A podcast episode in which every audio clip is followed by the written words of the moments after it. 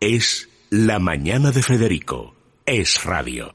David, ¿eres tú? Sí, soy yo. Buenos días, Bueno, Federico. cuenta tú lo de la selección porque a mí me da... no sé qué me da. Lo has resumido tú muy bien. Dos penaltis fallados por Sergio Ramos, empate a uno contra Suiza, una imagen bastante mala la que dio el combinado nacional. Mañana tenemos la oportunidad de ganar a Alemania y pasar a esa Final Four de la Liga de las y Naciones. si perdemos, ¿nos podemos ir a casa? Eh, Perfectamente, no, Bueno, no, pues mira, no es que podamos, eh, es que nos verdad, vamos. Yo quiero mucho a España, pero desde luego eso no depende del fútbol. O sea que por mí, cuantas menos lesiones, mejor. Sí, la verdad es que este fin de semana, ah, con acento español, lo único destacable y más importante es que Joan Mir ha sido campeón en MotoGP. Otro Sí, año señor. más las motos son nuestras, son españolas.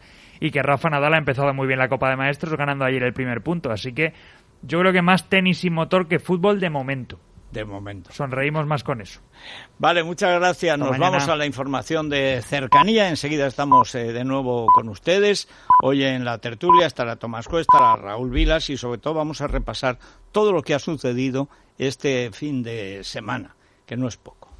Es, es.